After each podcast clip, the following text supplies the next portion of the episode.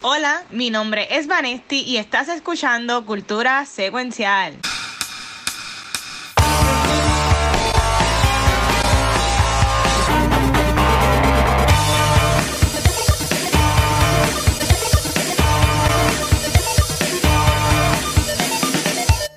Saludos Corillo y bienvenidos a otro episodio de Cultura Secuencial. Mi nombre es Vanesti y venimos con un episodio hoy hablando de una película media artsy, porque no todas las semanas se puede hablar de películas de superhéroes, ya estamos saturados. Pero antes de comenzar, yo quiero que este corillo que parece sacado de una mitología nórdica se presente. bueno, corillo, mi nombre es Megan y mi, el dios que venero es George Lucas. Oh, ok. Oh, nice. Y yo soy el vikinguito, Gabucho Graham. No, yo, yo sí soy un vikingo con, con, esta panza que tengo. Sí, así esos vikingos bien gordos grandes. Acá, eh. tú, eres el, tú, eres el, papá de How to Train Your Dragon. Exacto. Pero mira, para pa apoyar a Gabriel y hacer este segmento lo más rápido que se pueda vamos acá a Washington Washington, pongan el reloj para que si me tarda 50 horas, vamos a ver cuánto no. tardamos. Yo tengo, yo tengo dos horas y no el cine es ahí al lado, pero ah, no, no, no, no esto va a ser de dos horas. Este, mira, Washington Washington, este, ah, tengo varias cosas que quiero hablar, por la primera es un preámbulo al episodio de la semana que viene, porque Gabriel la va a ver hoy, en un par de horas. Pero ya Vanesti, eh, Mira que Megan, te va a atacar, mira su cara, no digas nada. Yo no he visto. No, voy a decir un spoiler, voy a portar bien. Estás loco, no quiero que, no, quiero que me mate. Este, ya vimos Doctor Strange, y si lo podemos decir, este, sí. lo, como diría Pixel, los sabitos de saber ya pusieron sus reseñas, redes sociales y toda la cosa. Este, vale, si fuera a decir un spoiler free review. Okay me gusta. Estoy loco por de esta película. ¿Qué, ¿qué piensas de Doctor? Spoiler free. Sí, spoiler sí. Free. Super ah. spoiler free. Este, ah. mira, vamos a arrancar con que la película overall no es lo que yo pienso que la fanaticada de Marvel esperaba. Yo creo que la, la gente espera una película a lo a lo, oh my god, la última de Spider-Man, este, Far From Home. A un Far From Home. Y la película no es un Far From Home. No. De hecho, la película es, yo le diría, A Beautiful Mess.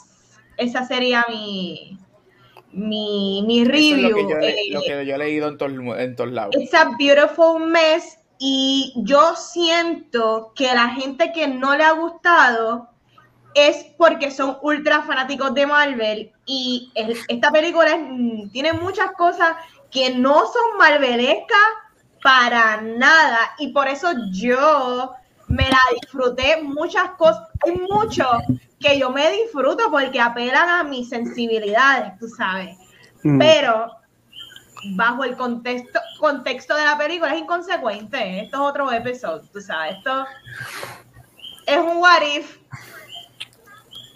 Mira, yo lo que voy a decir es, porque yo, yo, yo no sé cómo es, que a mí sí se me van a salir los spoilers. No, eh, no, no, yo leí todos los spoilers, yo sé lo que pasa. No, no, no, la película sí es fun, la película es una película fun, la película está súper cool, pero no es nada que va a cambiar el mundo, ni, ni nada por el estilo. Yo la quiero ver en IMAX, nosotros la, la vimos en CXC, está ahí, entiendo que también la vio en CXC. CXC. Eh, este pero yo creo que voy a ver en el weekend. Mi día de las madres, me voy a ver este también después de. Espectacular. Con mami y lo, y lo que sea. pero en verdad me gustó un montón. Este, estuvo un poco al garete, estuvo como que all over the place un par de veces, pero yo entiendo que eso ya es parte de la película. Pero está cool. Yo honestamente no sé si a Gabriel le va a gustar. Uh. Bueno, yo, a mí me gusta Raimi y yo pero yo, yo, algo que yo sí leí, que esto no es spoilers, porque el trailer te lo dice, es que, y es lo que yo pensaba, yo asumo que yo leí un review que me gustó, que esta película se debe llamar Doctor Strange and the original and the, and the season finale of WandaVision. Literal. ah, bien. Yo, lo que, y lo que y el trailer lo dice, el trailer, el, el trailer yo creo que dice que, que WandaVision es la estrella de esta movie y qué bueno, good for her. Mira, yo, a mí me gusta Sam Raimi, a mí me gusta lo que el trailer, lo que los trailers nos han dado. Yo estoy bien emocionado. Yo sí, desde ayer para hoy que fue que salieron las críticas, yo he bajado mis expectativas porque las críticas están bien mixtas en esta película. Sí, bien, a Jen le dio un 7. Está un montón, pero a Jen le dio un 7 y yo me quedé como que, wow. Yo he bajado mis expectativas, pero la veré en una hora y 54 minutos. Este, estoy súper excited para verla. Pues vamos a ver. Y es, Wanda. yo sé que todo lo que tiene que ver con Wanda me va a encantar porque ustedes saben el amor que yo le tengo a Wanda. Así que we'll see. estuvo, voy a comentar algo rapidito. Yo ah. me encontré rooting por las personas equivocadas. ¿Me entiendes lo que te quiero decir? Yo estaba como que, dale. Tú sabes, yo iba al lado opuesto. Yo no iba a la gente que se supone que tú estés rooting en la película. Eh, bueno, pero, pero, más sobre eso hablaremos la semana que viene en el episodio de cultura ya full de, de lo que es Doctor Strange. Este, eh, pero, bueno, vamos, a hacer un mini paréntesis porque sería, bueno, no, vamos, vamos a brincar a lo que también Vani y yo vimos. Este, Vane, ¿qué tuviste esta semana? Pues mira, eh, antes del screening nos enseñaron el trailer de la segunda película de Avatar, que se me olvidó el título. The, Way, of Water. Eh, nos dieron las, las gafitas 3D para que pudiésemos apreciar el trailer según vamos a ver la película, ¿verdad? Y tú sabes que el trailer se ve muy bonito y muy chulito todo lo que presentaron. Pero dicho eso, yo todavía estoy esperando la tecnología nueva. Este, y, lo digo, maybe es, mal en nosotros en esperar que James Cameron, cada vez que él tira una película, él reinventa el cine. Esta película se ve espectacular, los gráficos se ven awesome, pero maybe en mi mente, yo no sé ni qué yo esperaba, quizás, qué sé yo, que traspasara un puño, yo, ya yo no sé qué esperar, pero de que se ve espectacular, se ve espectacular, pero sigue bajo la misma línea de lo que él ya hizo. No es que, Dios mío, este, los personajes siento el ojo aquí, ¿sabes? No, no, no, no sé, un poquito underwhelmed, pero no. Yo, a mí me gusta mucho Avatar y yo, obviamente, no vi la película, porque no, he tenido el break, pues sí pienso verla en estos días. Este, pero sí, me gusta ver como que los trailers. Y sí, obviamente, son más de 10 años desde que, se estrenó la primera película. Oye, se, ve mejor. 13, años. 13 años. 13 años. 13. Sea, se, se, ve mejor. La, la, película se ve mucho mejor. Este, nosotros, fue que Vanela vio en el screen de prensa en mediodía. Yo fui por la noche este, con, con Rafa y no, nosotros no la vimos en 3D, nosotros la vimos normal. Este, mm, pero yo, yo, sí puedo decir que se dio bien bonito, se, se dio bien chulo. Este, al fin, pues Sam Worthington va a poder ganarse un chavito porque el tipo no ha hecho nada más, además de Avatar. Pero ahora tiene como seis películas de Avatar que lo va a dejar millones para siempre. ¿Sabes, ¿sabes qué? Lo, es, verdad ya la hora, pero como sí, yo, eso, él, yo él te contestó, yo estoy en la película que más dinero ha hecho, yo no necesito trabajar el resto de mi vida. Sí, eso él dijo, como que mira, yo te hago las películas de, de, Avatar y ya tranquilo, no te hago más nada. Y en verdad no, no, tiene que hacer más nada. Es que para hacer otras cosas tiene que tener talento. También. Pero, pero sí se ve bien bonito. Y estoy loco por ver eso en IMAX, en un IMAX 3D. Yo no sé si la, la, la pantalla IMAX se han usado en 3D, porque ¿cuándo fue la última vez que vimos una película 3D en el cine? Diantre, hace tiempo, yo que trabajé en el cine, eso estrenó mucho para lo que fue el 2011, le dieron ah. mucho apogeo, este, a nivel isla, después de, obviamente después de Avatar, que fue como que la primera película introductoria, en los, en los restos del cine del país, como para el 2010-2011, fue que se empezó a hacer pantallas 3D y, ¿verdad? Lo que es la, las gafas 3D. Yo te diría que hacen años que ya no fomentan el, el uso de 3D porque tú lo sabes porque ya el ticket de 3D era más caro y ya esa venta no la hacen. So, vamos a ver Y cuánto es va a costar un IMAX 3D. No IMAX, IMAX 3D. 40 pesos. Hollywood. Hollywood, Hollywood no graba mucho en 3D tampoco. Hollywood coge a la gente acá, a cogernos, les gusta cogernos de conejo. Este, porque ellos lo que hacen es que graban normal y hacen un transfer a 3D. Ujú. Y por eso es que el 3D, cuando tú lo ves, dices, esto es una porquería. Y es porque no graban en 3D. Yo, me- yo, para mí, yo creo que la última película que yo vi en 3D fue hace como 11 años, fue Life of Pi. Este, Yo- yo creo Oh, que fue Great Gatsby, la mía. Para mí Eh. que fue Great Gatsby, la última que yo, vi- que yo vi en 3D. Mm. Yo vi la de Joseph Gordon Levy, que él cruzó el. eh, Ah, la del edificio. que la del edificio en 3D. Esa fue la Nice. última que yo vi. Y se vio Wow, espectacular. la Esa sí yo creo que la grabaron en Warren, 3D. Está brutal en 3D. Sí. La última que yo vi fueron las de Harry Potter, la Deathly Hallows Part 2 en Deathly Hallows, 3D. mm. So eso fue que 12 años 2011. atrás, 11 años atrás. Eso es lo que pasa es que Hollywood no graba en 3D, pero ahora pues viene Mm. Papi Cameron y otra vez dijo, espérate, que el 3D se murió. No, no, no, not on my watch. Pero que sería que obligar entonces a los cines a volver a poner esa tecnología, ¿sabes? ¿Cómo es que, que van a hacer? Ah, Mira, invertir, no. invertir en gafas. Mira, cuando yo trabajaba en el cine, esas gafas no eran nuevas. Esas gafas, sí, la primera vez llegaban nuevas. Habían cinco empleados que se encargaban de limpiar una a una esas gafitas, las 500 mil gafas. No limpiaban nada. seguro. Gafas usadas, ¿qué te puedo decir? Sí. Pues con el COVID. Pues nada, pues, pues sí vimos eso, pero antes de que vayan eh, Megan y Gabriel, hoy, como mencionamos, pues es May the 4th, y hoy estrenó un trailer que seguro mañana en el episodio de Beyond the Force todavía vamos a hablar más en detalle sobre esto, pero obviamente para ponerlo, ya que estamos hablando de Star Wars, estrenó básicamente el trailer de la historia de lo que va a ser Obi-Wan. Esta serie de este evento de seis episodios que tiene entiendo que de dos semanas en Disney Plus este chicos que lo vieron si lo vieron qué pensaron de- al respecto del mismo Mira, Bueno. lo vi. Ah, Sí. Ajá. Ay, sorry, sorry, Ay, dale, no. Vanessa. No, dale tú. Mira, lo vi. No sé si des- no sé si da break como que seis episodios, yo lo encuentro muy corto, al menos de que los episodios sean de hora y media, es lo único que voy a decir. Mm. Sí, eh, yo pienso que debieron haber notado un poquito más de episodios, pero si nos daban más episodios podía pasar un Boba Fett y que no tiran episodios de más, que no hacían falta, así que ah, yo creo que sí está bien, pero espero que sean larguitos. Nosotros quedamos en que íbamos a hacer un watch party sí para esos primeros episodios, so si son de hora y media vamos a estar ahí ratito viéndolo, pero me gustó No. mucho. Lo que faltaba era que viéramos a Vader y nos dieron Vader, así que sí sale al para- final y tú Ujú. Gabriel, ¿qué- qué- Mira, yo sí la qué- notáis con la arte en internet, a mí no me gustó el trailer. Es un preámbulo ¡Eh, para el al episodio de mañana. A mí no me gustó, yo lo encontré bien underwhelming. A mí me gustó más el teaser. El teaser a mí me dio emoción. Esto yo no sentí, yo me lo vi, que yo escribí ayer a la, por la madrugada, yo le escribí en el chat de nosotros, mira, hoy van a tirar el trailer, Disney lo acaba de poner a la medianoche, que van a tirar el trailer hoy, whatever. Lo vi, it's fine.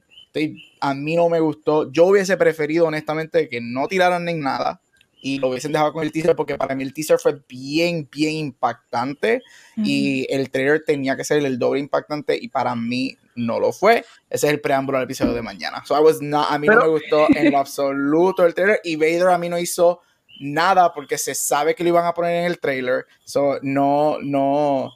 Más me gustó la respiración en el teaser que ver el brazo y el coso del pecho en el trailer. So, a, mí el trailer no me, a mí el trailer no me gustó. Bueno, yo, yo que no sé mucho de Star Wars, yo lo que puedo asumir es que básicamente nos están diciendo que va a ser la trama de, de, de- de la historia, este, y por lo que yo puedo entender, es que pues Darth Vader está buscando a, a Obi-Wan. Este, este es el Jedi Purge. Estamos, en- estamos 10 años después del Jedi de 66. Ah. Jedi Purge ya pasó. Ellos están ahora mismo buscando este, los few Jedi que quedan en la galaxia. Sí. Y se sabe, y Vader sabe que Kenobi está vivo. O sea, este, que he's out there.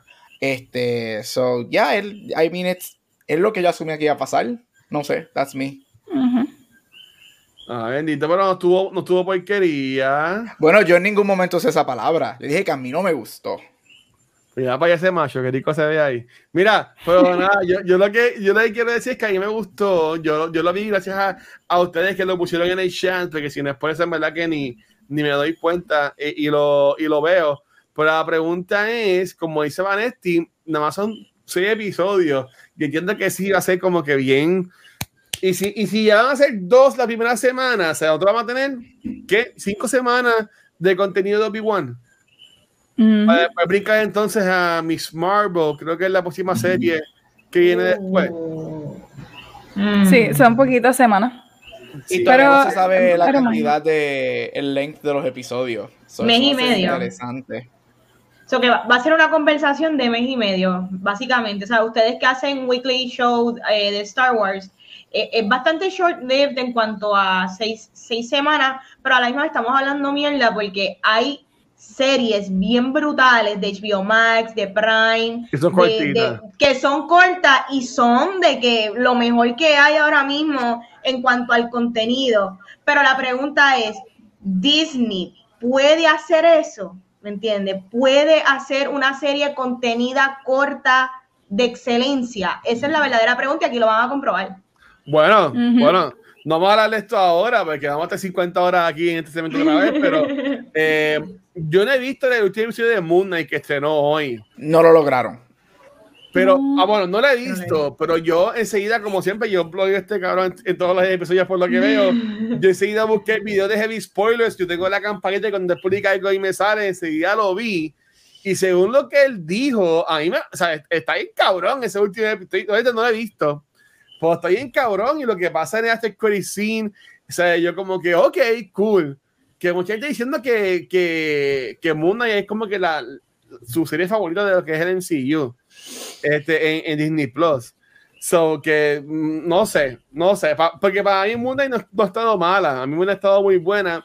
Y si, eh, y si el episodio es como lo que el chamaco habló por 15 minutos, yo entiendo que terminó súper bien. ¿A ti no te gustó, Gabriel? ¿Cómo A mí me gusta, no, no, no, a mí me encantó Moon Knight, yo encuentro que es una serie muy buena, este, yo me la gocé, el final es el final que Moon Knight se merece y cuando hablaremos de Moon Knight hablaremos de eso. El para mí el final no, no es el final que yo necesariamente me esperaba, pero me alegro que es un final que cae con la serie y un final diferente a lo que Marvel nos ha dado.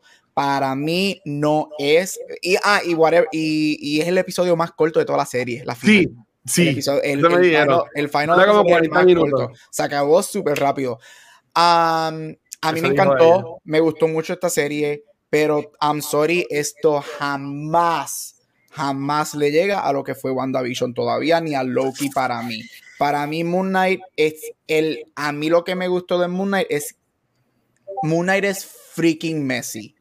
y si alguien me dice lo contrario, está brainwash. Moon Knight Aparte, es va a gustar Doctor Strange. Entonces, mira, pero y esto, es demasiado de Messi para ser perfecta. Y esto lo a dos Strange está semanas. peor.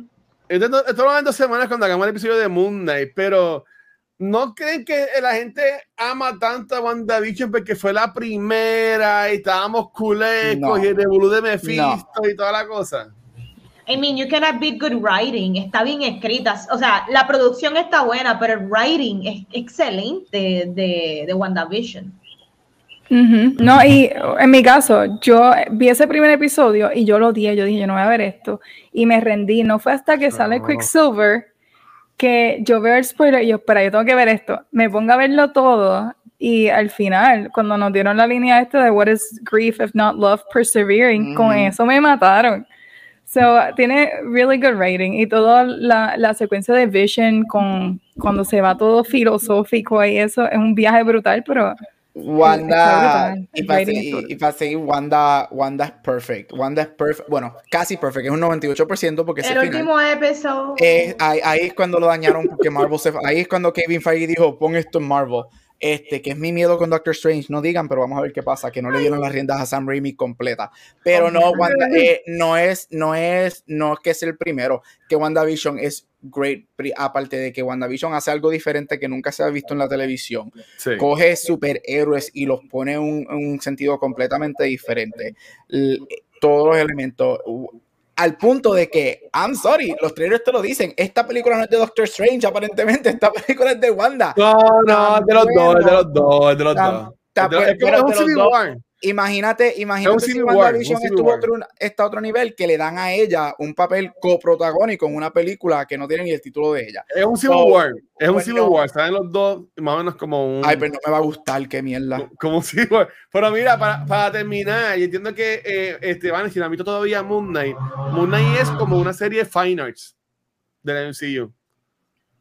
Casi no tiene ni pelea eh, es, bien, es bien mental, es, mucho hablado, mucha emoción, es actuación. O sea, yo, entiendo, y Gabriel, tú, tú quedas con Awards, pero para mí que Oscar Isaac se merece. Él se merece, él se merece una nominación al Emmy por el episodio de la semana pasada. Si él no entra, y aquí es donde Disney metió la pata hoy. Cuando ellos anunciaron a la medianoche, ah, now, the whatever ellos mencionan en el tweet que ellos pusieron, ellos habían dicho que esto era una miniserie, ellos ponen en el, en el tweet the season finale en vez de series no, finale. Ellos, lo borraron, porque aquí hice screenshot, ellos publicaron un primero diciendo series, lo borraron enseguida y publicaron uno escribiendo season. Season. So, ya se rumora que esto no es una miniserie y que va a haber un segundo season. Si ellos mencionan el segundo season antes que de las nominaciones, Oscar Isaac no va a entrar a drama actor porque eso está demasiado descargado. Pero si se queda en Limited Series, él se merece porque es de verdad lo que él hace en el episodio 5. Sí. Para mí es. Ay, Dios me acuerdo el nombre de ella. Elizabeth Olsen es lo mejor que tiene MCU ahora mismo como actriz. Para mí, como actor actriz. Y Oscar Isaac le sigue número 2.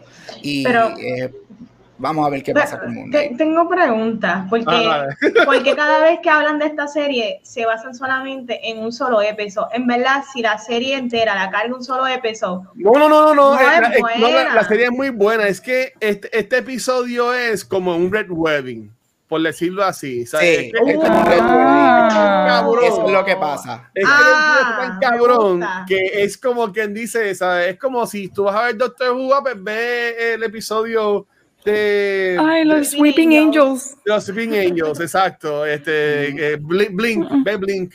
Este, pues si, cuando si van a decir de Moon Knight, pues mira, tienes que ver este episodio, que, porque la serie sí está bien brutal, pero ese episodio, pues nada, nada, es que, es que, de nuevo, eso va a ser dos semanas, pero viendo el video del muchacho, Gabriel, él menciona que, esto es un spoiler, olvídate, pero en, en, el primer episodio, en su casa, tiene una pecera.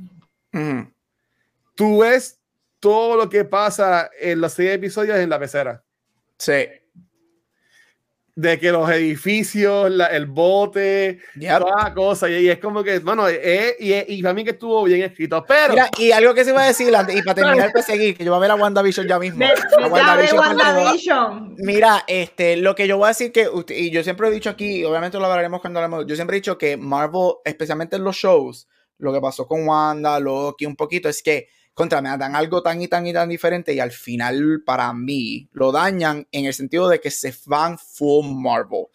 Y algo que sí voy a decir que este final, en cuestión de eso, para mí es mejor que el final de WandaVision porque se va Marvel, porque sí se va Marvel, pero no se va a un nivel que tú dices, ok, esto no, no, se, no se va a lo que hizo WandaVision con la pelea de, de las dos brujas y con la pelea de, de, los Visions y whatever. No sé, which is weird, porque hay unas, las peleas son obviamente todas y whatever, pero se sienten un poco más grounded. Y, y, y, yo creo que eso tiene que ver mucho con el script. A mí me gustaron los scripts, pero sí, si no lo han visto, esta serie es messy super messy y eso yo actually no digo de mala forma yo creo que es un beneficio para la serie que es bien messy Um, pero ya, it's all over the place y hablaremos de ella en dos semanas. A mí me gustó, pero para mí todavía no supera.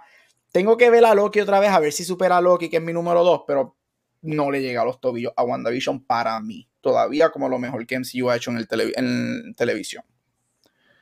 Bueno, vamos allá. Ok, Megan, ¿y tú? ¿Qué has visto en esta semana? Miren, la realidad es que yo no he visto mucho. Lo único que estuve pendiente bien pendiente fue el Met Gala, que todos los años a mí me encanta criticar los trajes y yo en pijamas rotas, sin maquillaje como era. Obligado. Me siento a criticarlos con Guille Brutal y de verdad que este año eh, hay mucha controversia porque están ah, diciendo que it's just uh, too on the nose que, que ese theme de the glamour cuando hay inflación y, y hay una crisis económica existente. Entonces, uh, escogieron ese tema, pero no sé, a mí, a mí siempre me ha gustado. Yo no sé si a ustedes uh, les gusta criticar los trajes igual que yo. Always. Este, sí. sí, ¿verdad? Eso, no sé, I thrive en eso. Y a mí, primero hay que hablar de Bad Bunny, porque lo han criticado, le dijeron que parecía un guanime. Se parece Inspector Gadget. Gadget. Se parece Inspector Gadget. Ah, Inspector Pero. Parece él siguió la regla. Él siguió la regla. He followed the theme. Parezca un guanime o no, él siguió la regla. Bien, él fue muy bien vestidito. So, thank you, Burberry. Le hicieron muy bien. Porque hay gente que fue ahí que no siguieron el theme. Yo no sé de eso, pero para mí no siguieron el theme. So, uh, Bad Bunny se veía súper chulo. Y obviamente eh, Blake Lively, que siempre hace un espectáculo. La dura. Uh, ella no falla. Y, y hizo su reveal Um, que a mí eso me encantó también. Estaba bien pendiente. En realidad no tengo así a Lizzo. No sé si vieron de Lizzo. Ella llegó con flauta y todo. Me encantó. Y estaba tocando la flauta ahí. ¿Pero cuándo fue el ¿El lunes o el martes? El lunes. El, el, lunes, que yo estaba haciendo, ah, es que estaba viendo Northman, por eso fue que yo, yo vi las fotos después, este, pero yo vi lo de Bad Bunny, que hasta los de monitores dijeron que se parecía a un pastel, otros dijeron que era Inspector Gadget, Ah, pero sí hay videos de Ryan Reynolds reaccionando al, al review de ella cuando se baja el traje. Pues mi pregunta es, ¿cómo ya esa gente se sienta con él con esos trajes, esos revoluciones? Ah, no, ellos se cambian, ellos se cambian cuando llegan al top of the stairs en el teatro, antes de entrar al teatro, ellos se cambian. ¿Sabes que ellos gastan estos millones de dólares en estos trajes que solamente es para caminar de aquí a aquí y ya? muchos de esos, ellos no gastan nada. El Met Gala todo es prestado o Obviamente, los lo gastan las personas que hacen el traje y todo. Sí. esos segundos y Es que el Met Gala como tal, el Met Gala es un, es un, no es un fashion, es, es un art show. El Met Gala es un art show. Todo lo que se ponen ahí es arte. Eso tú modelas el arte y la pasarela es las escaleras. Cuando tú subes a las escaleras te cambia porque es un art show. El Met Gala como tal es un art show en las escaleras nada más. Sí, es, bien chévere. El concepto está bien chévere. A mí me gusta.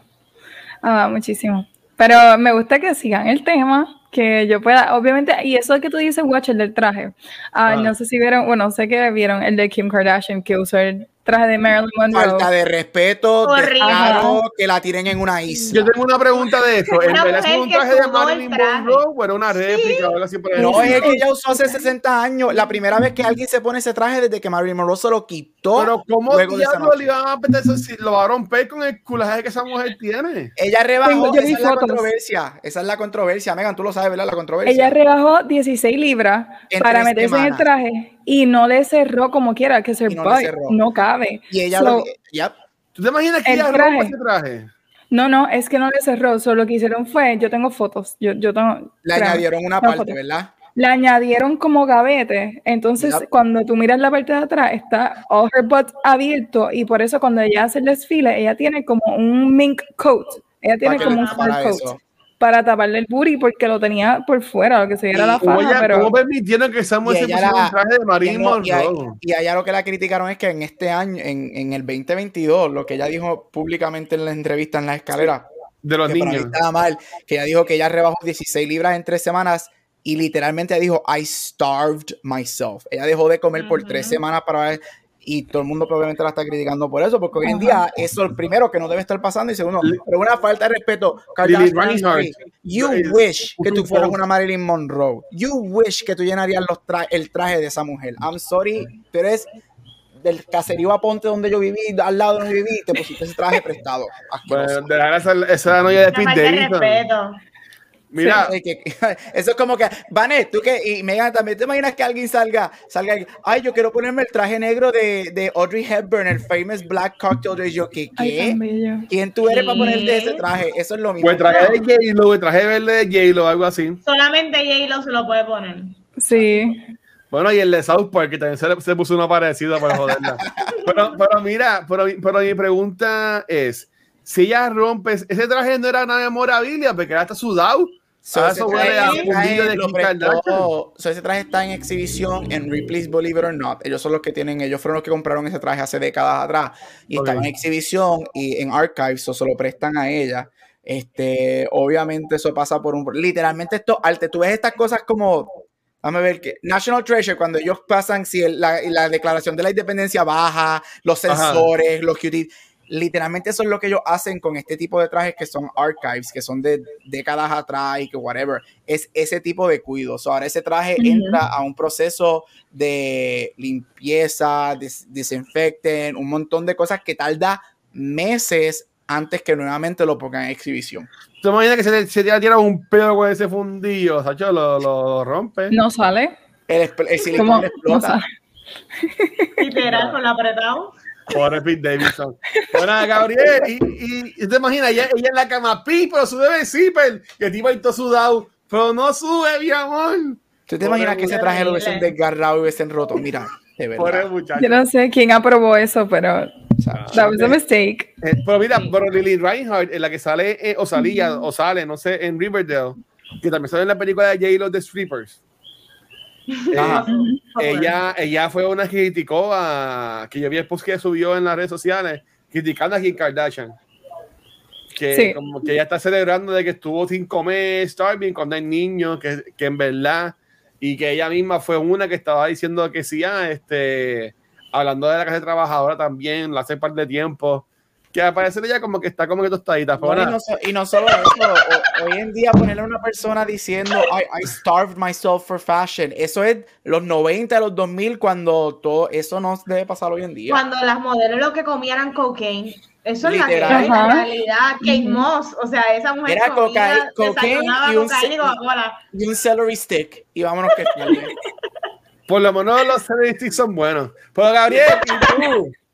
¿Qué has visto esta semana? Mira, rapidito, porque ya llevamos 37 minutos aquí. Este, mira, vi este, los últimos episodios de una de mis series favoritas, Ozark.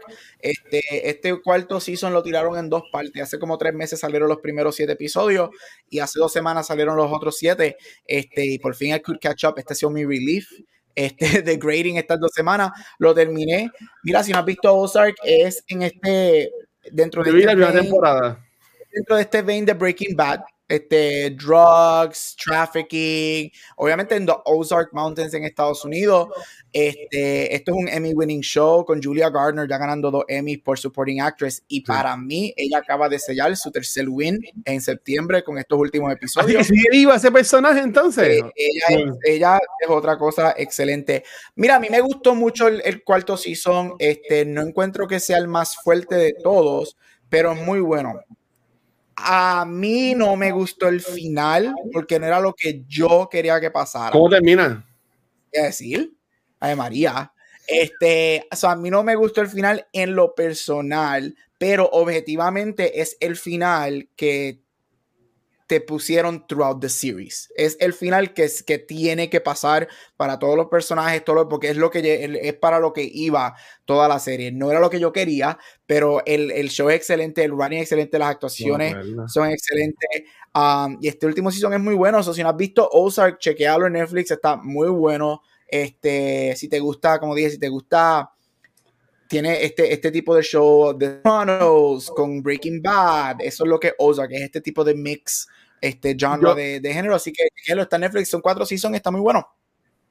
Yo vi, yo me quedé, yo me acuerdo, lo último que me acuerdo es que él, iba a comprar como que un strip club o un putero, algo así. Diablo, eso es primer season. Para dinero. Sí, no, es que yo, yo, yo, yo sé que ya hay el primer season, no, sé, no, no creo que haya visto los otros, pues yo sé que ya hay el primer season este, que el nene era un estupidito y la nena era una bicha. y, llegan a, y llegan a la casa y como que los van a matar con un viejito, algo, así, ¿verdad? Pero, no me acuerdo, no me acuerdo.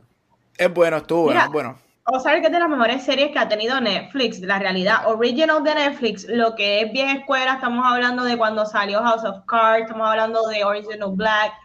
Ozark es lo último que yo pienso original de Netflix, así, donde te my mind que no tan solo que está bien escrita, que está bien hecha, pero también tiene un wide appeal, porque a todo el mundo que ve Ozark le gusta y siempre en las redes, en el Twitterverse, siempre se habla mucho de Ozark, so eso está cool. Voy a ver si la veo en algún, en algún momento. La que sí voy a ver es Stranger Things, pero, pero ya, ya todo el mundo habló de lo que ha visto, hablamos de Doctor Strange sin, sin decir spoilers. Este, pero Vane, todo tuyo, mi amor. Bueno, pues continuando con los segmentos, vamos con la persona que da las mejores recomendaciones de libros aquí en Cultura, Megan con Book Rewind. Bueno, esta semana en Book Rewind les traigo un libro bien especial y también inesperado porque yo no pensé que iba a leer este libro jamás. Estoy hablando de Finding Me por Viola Davis, que es un libro memoir, ¿verdad? Lo describe como memoir, se siente como autobiografía, pero um, es un memoir que apenas salió la semana pasada, el 26 de abril, pero tan pronto lo vi, me llamó la atención y me di la oportunidad y en realidad yo nunca había leído un memoir y, y me llevé la sorpresa de que está increíble este libro. Um, el libro se divide 75% basado en su infancia, hasta, vamos a decir, antes de ella tener su big hit, y un 25% más hablando de la industria y su experiencia dentro de el acting business, Hollywood y demás. Uh, si tú has visto a Viola Davis, esto hay que mencionarlo, si tú has visto a Viola Davis antes, eh, en algún performance de ella, mi punto de vista es limitado porque la he visto en How to Get Away with Murder, la he visto en The Help. Más allá de eso, no he visto mucho, pero si tú la viste en How to Get How to Get Away with Murder, sabes que ella te da unos buenos performances bien intensos y hace un buen delivery. Y cuando hay una escena en particular de How to Get Away with Murder que si has visto, sabes que she's been through a lot solamente por esa escena, porque tú no puedes darme una escena así si tú no has pasado por algo en tu vida. Y yo creo que eso fue lo que me llevó a, darle la oportunidad a este memoir. Y miren, la realidad es que este libro tiene, está bien cargado porque te habla de mucha violencia y abuso que ella tuvo que vivir dentro y fuera del hogar um, en su infancia hasta la universidad.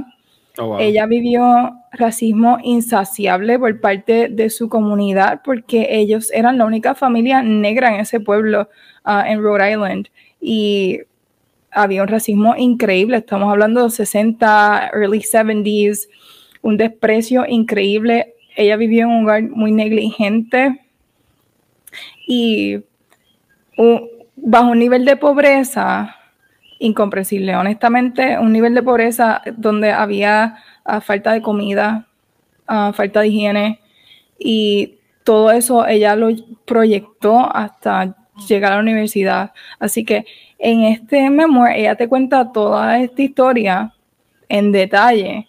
Eh, llegan momentos en que se pone gráfico porque es lo que ella vivió y te cuento toda esa historia que hace que ese primer capítulo yo me estaba bebiendo las lágrimas porque es desgarrador. Honestamente, es una historia bien triste. Y cuando tú vas conociendo esa historia, sus performances hacen mucho sentido porque la intensidad que ella trae a la pantalla conecta muy bien con las experiencias que ella ha tenido. Ah, más adelante ella detalla, aparte. De, de, su infancia y los struggles que ella tuvo, ella detalla Ah, también los struggles que tiene en la industria, porque ella siempre se la han visto como una mujer que es demasiado negra para la industria. No es que sea negra, es que es demasiado negra y los roles que son genéricos de la mujer negra no encajan con ella. Así que ella también desarrolla muy bien ese tema. Y miren, la realidad es que este memoir, además de ser ah, una autobiografía, en realidad Um, ella resalta su búsqueda de identidad como mujer y más allá como mujer negra, busca romper con los generational curses um, que la siguen hasta hoy día y sobre todo es un libro de sanación, cómo ella logra aceptar su pasado y, lo que ella es y cómo ella logra crear un espacio para ella donde no hay espacio uh, o no ha habido espacio para, ¿verdad? para una mujer tan negra como ella. Así que um, mi experiencia es por el audiobook. Yo no leí el libro físico y en realidad yo creo que eso tiene que ver mucho con cómo yo percibí el libro, porque yo tengo a Viola Davis contándome su vida en el oído. O sea, yo no lo estoy leyendo, yo estoy escuchando a Viola Davis y ella te da un performance completo. En los momentos en que se pone triste, ella susurra. En los momentos en que ella tiene rabia, ella alza la voz y tú tienes todo este performance que en realidad hace la diferencia. si te recomiendo algo, te recomiendo el audiobook más que el libro físico. Pero si estás buscando el libro físico, Ah, donde único sé que lo están vendiendo en Puerto Rico es en The Bookmark, porque busqué y, y no encontré más ningún sitio, así que uh, sé que ellos lo tienen. Uh, así que si lo, les interesa, créanme, es una historia muy buena, pero es una historia bien triste. Y van a ver a Viola Davis bajo otra perspectiva, porque la van a apreciar de otra manera, luego que lean ese libro. Así que den la oportunidad. Y eso es todo por el Book Rewind.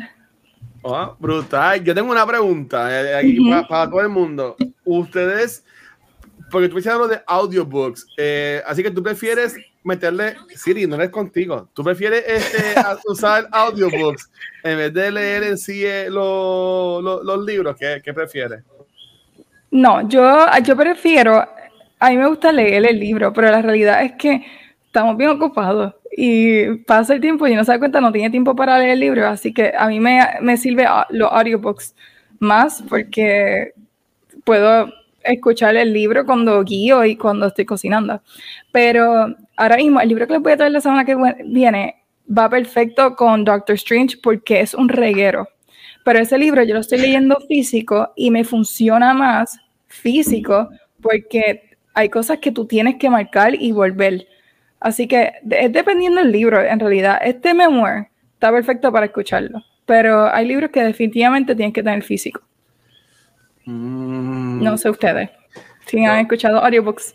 Y, Van y, Gabriel, ¿qué prefieren? Mira, el libro que he escuchado audio fue Dune. O sea, yo he leído Dune, pero eh, para cuando salió la película quería como que tener otra no sé, quería escucharlo pues en audio como para darle más, más como un refreshing, más contexto, so, sí, y, me funcionó. Sí, y, y, me gustó mucho la experiencia de Dune también como audio, fue muy, muy bueno. Este, so, la recomiendo. hay libros que son súper densos que yo me imagino que que releerlo dos veces debe de ser cañón. So maybe audio es una buena alternativa cuando tú quieres prepararte para algo específico o quieres retomarlo porque viene una película y quieres como que otra vez revisit it. So yo imagino que el audio debe ser excelente. Ya. ¿Y, tú, Gabriel? Mira, yo soy este hard copy.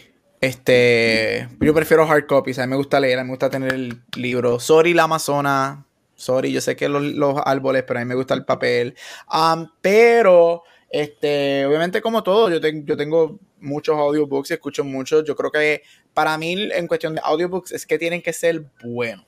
Tienen que ser, tienen que tener un buen delivery. Tienen que, que, que las personas que lo están leyendo tienen que ser, o sea, grab me in, porque si no, porque literalmente estás escuchando, no sé, mil páginas que te están contando. Estamos hablando de horas y horas y horas y horas y horas. Sonito está invested. Para mí, cuando yo me. Cuando yo comencé being sold on audiobooks, fue cuando salió hace como 4 o 5. Como 4 o 5 años, un audiobook de Harry Potter and the Sorcerer's Stone, en donde cada capítulo era uno distinto. Es uno de los actores de la película. y para mí eso es uno de los mejores audiobooks ever. Y después también fue el audiobook de Trevor Noah, de su autobiografía, que también me gusta. So, sí, me gustan los dos. Yo prefiero hard copy porque a mí me gusta leer. A mí me gusta, o sea, me gusta tener paper y tener, recostarme y tener el libro. Y yo leo mucho. Yo a veces leo cuando me voy, pa, me voy a dormir. So, siempre leo un capítulo o dos de algún libro. Um, so, prefiero hard copies, pero I like audiobooks as well. Mira, en, en, el caso mío, yo honestamente hace tiempo no leo. Yo me compro los libros, pongo allá a coger polvo con la excusa de que en algún momento los voy a leer. Pero desde que vengan hablando de libro, como que he estado más pendiente a esto de audiobooks. Y yo creo que voy a meterme, voy a buscar como que, porque sé que hay muchas compañías como que para coger audiobooks. Sé que está mismo Amazon, como tiene Amazon Prime, que incluye uno. No sé si es de ellos mismos, no sé cómo se llama o whatever. Este, pero voy a, voy a chequear. así como me puedo escuchar podcast, pero voy a escuchar un libro y así aprendo. Sí. No, y honestamente te recomiendo, ay, no sé si puedo mencionarlo aquí. Esto no es una promoción, we're not being sponsored, pero si quieren darnos un sponsor, pues acepta. Um, Audible tiene una oferta, si nunca has tenido Audible, uh, te dan tres meses gratis. Puedes intentarlo con Audible y te recomiendo que si vas a empezar con cualquier libro, que empieces con una narración de Will Wheaton. Él narra los de Ready Player One y también tiene un montón de libros brutales. Hay uno específicamente que se llama Locked In y yo creo que te gustaría. So, yo empezaría con Will Wheaton. Porque de Audible es que me llegan siempre todos los, los de estos. Los de, de. Ah, sale gratis. Lo sí. si nunca has tenido una cuenta. gratis. No sé, hay, un, hay un trick ahí, pero no voy, a, exacto, no voy a probar nada porque tengo que leer las letras pequeñas por ahí, pero dale, Megan, gracias, mi amor, pane, todo tuyo, mi amor. Thank you, Megan, por el segmento. Y es que vamos ahora con mi favorito, el profesor Gabucho Graham. Ese nombre que es serio para profesor. con los Awards Spotlight. Cuéntanos. Chacho, mira, si se me va el internet, me conecto rápido. Me acabo de dar cuenta que mi mono es talentoso. Parece que el internet está dando problemas. O si me freeze whatever throughout the episode, I'm coming back. Um, eso es Wanda, que vino aquí a. a, a, Te puso un hex. Mira, exactamente. Este, mira, seguimos con Award Spotlight y con las ganadoras del el Oscar de Mejor Actriz. Hoy tenemos tres películas y vamos rapidito porque yo quiero hablar de Northman y The Lack of Penises de esa película. Este, así que la primera, la número uno es la ganadora de actriz de 1949 por una película llamada The Heiress.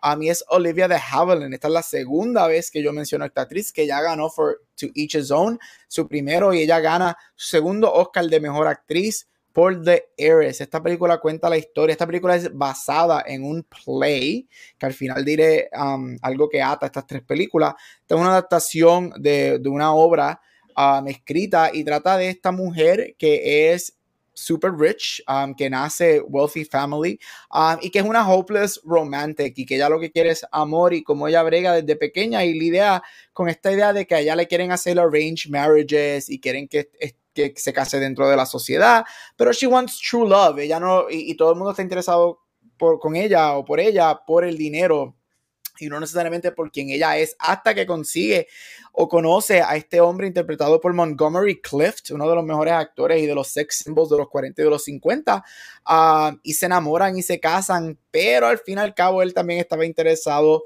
por, um, e, con, por ella solamente por su dinero.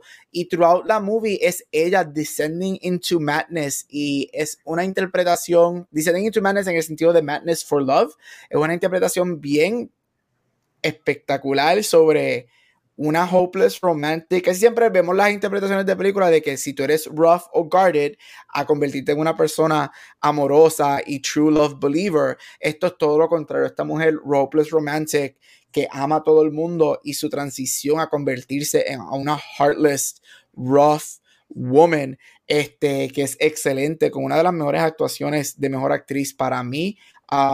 De Eris, si no la has visto, definitivamente te la recomiendo. Es una de las películas que fue puesta en The Criterion Collection hace como dos años. Así que si no has visto The Eris, ah, definitivamente check it out. Es muy buena. Y si te gustan your kick-ass women, nuevamente, los 40 y los 50 se conocen por muchos performances de mujeres rough y fuertes y strong. Esta película es para ti.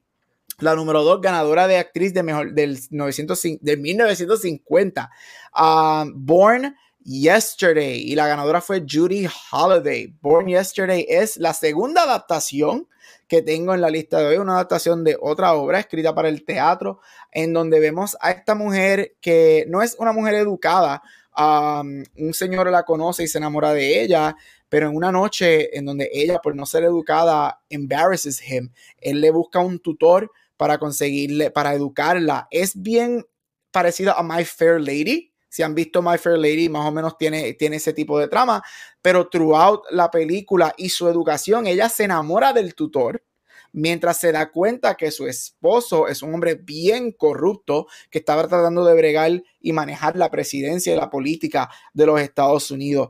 Es un drama, es un comedy drama um, con un performance excelente de Judy Holiday um, que nos enseña muchas facetas de comedia, physical comedy, drama y full drama. Hay una escena espectacular. Yo siempre digo que cuando tú ganas un Oscar, siempre hay una escena que te lo gana.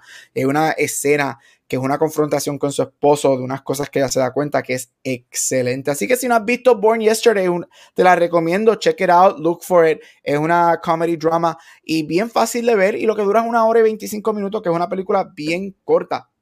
Y para terminar, una de mis películas favoritas y como maestro de inglés, una de mis obras favoritas y es A Streetcar Named Desire.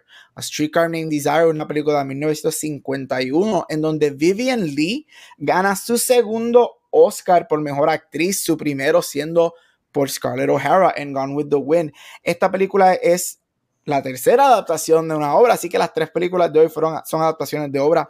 Toda una adaptación de Tennessee Williams y su obra más popular al día de hoy. Esta se considera una de las American Classic Plays en Estados Unidos. Esta película cuenta con las actuaciones de Vivian Lee, Marlon Brando en su primera película ever, Kim Hunter y Carl Malden. Esta película es una de dos películas que tres de sus cuatro actores principales ganan Oscars.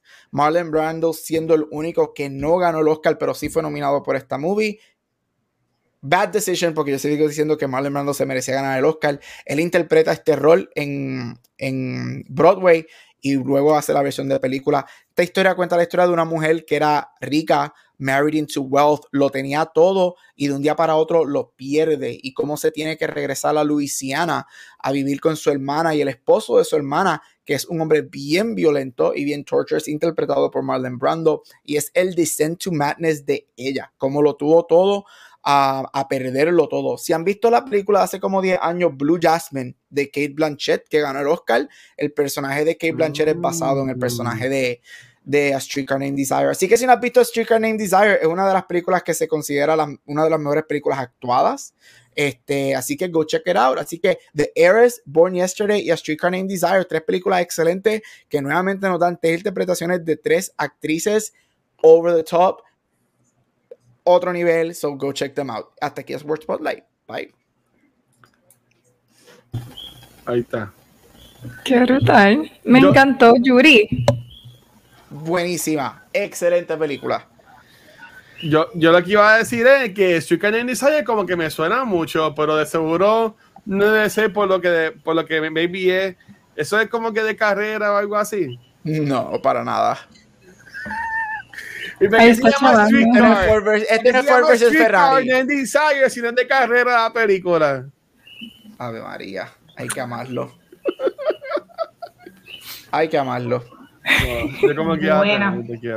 Gracias, gracias Gabriel por eso. Así que vamos para el tema de la semana y vamos a estar hablando de The Northman. Esta es una película por Robert Eggers, que quizás lo conozcan por sus películas como The Lighthouse y The Witch, que en esos momentos él las trabajó con A24 y aquí él se une a Focus Features con un budget que se rumora que fluctuó desde 70 a 90 millones. Así que esto es un level up para su carrera. En esta, él nos trae una historia de venganza basada en la historia de Hamlet, donde el verdadero origen de esta historia es de Norse Mythology, un Viking Story islandico. Pero la pregunta es, ¿qué tal me pareció la película? Me gusta que para hacer un revenge movie podría ser súper simple, con una historia de A, B, C, y lo es, lo es dentro de todo, pero me gusta que trabaja mucho lo que es el aspecto psicológico de cada uno de los personajes, eh, especialmente con, con, el personaje de, de Skarsgård. Eh, Robert Eggers siempre tiene una visión y un estilo muy de él, haciendo las películas con una atmósfera gloomy, mucha humedad, donde el entorno se ve sucio y vivido. Y se podría decir que esta es una de las películas que es más de las más accesibles de su carrera, pero entiendo que él no pierde el lado artístico que nos trajo con sus previas películas. Para mí lo que es Skarsgård y Nicole Kidman se la comen y me pongo a pensar cuando veo ese tipo de película donde traen un director súper artístico para que haga una película con budget más grande y quizás tenga que jugar con un poquito de balance entre qué podría ser un white appeal y cómo yo no peleé de perspectiva mi influencia. Me pongo a pensar directores como Ari Aster, los Safdie Brothers, Alex Garland, entre otros, qué ellos podrían hacer y lograr cuando le den un mejor budget y quizás nos puedan sorprender con cosas en el cine que no hemos visto en lo que es lo comercial. Así que esta película me gustó, para mí eh, tiene un buen balance entre revenge, movie y el lado artístico que nos gusta de A24 traído por Focus Features. Chicos, ¿qué tal les pareció? Miren, a mí me fascina esta película. A mí me encantó, honestamente me voló la cabeza. Gracias que no fue una película como la de Nicolas Cage. Eh, esta película está brutal, pero es una película que yo sé que tengo, tengo que ver un par de veces para apreciarla completamente, porque es que era hasta cierto punto no overwhelming, uno sí yo creo que overwhelming, en el sentido de que era mucho pasando y yo no puedo apreciarlo todo. Entonces yo sé que hay partes que, mira, no, y me imagino que vamos a entrar eso más adelante, yo no pude identificar la noción del tiempo y habían cosas que yo no sabía si estaban pasando o no en vida real o si lo estaba, o si se la estaba imaginando. Entonces eso no sé si era intencional o es que era tanto que yo no lo estaba entendiendo. Pero overall, a mí me fascinó la película. No siento que es una película larga y se siente larga, pero no, no me pesó estar allí sentada tanto rato porque aunque tiene sus momentos lentos, cuando llega a, a ese momento emocionante, ¿verdad?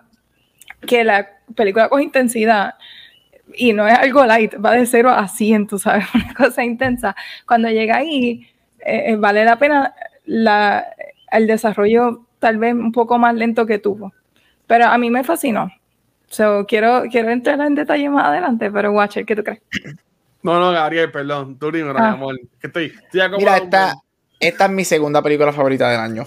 A mí me encantó esta película. Ahora mismo, this is my number two, porque todavía, y yo dudo, vamos a ver qué viene para la época de los number one, everything, everything, everything, Everywhere, All at Once. Esa película es... La quiero ver, voy a ver Nada, yo no sé, yo, hay, hay, que ver qué va a venir en los Oscars, pero hasta ahora nada va a tocar esa movie. Mira, a mí me encantó esta película, a mí siempre me ha gustado, yo soy bien fanático de, de Norse, de Norse Mythology, a mí me gusta, a mí me gustan las películas violentas, siempre me han gustado, especialmente porque este tipo de historia se presta para eso.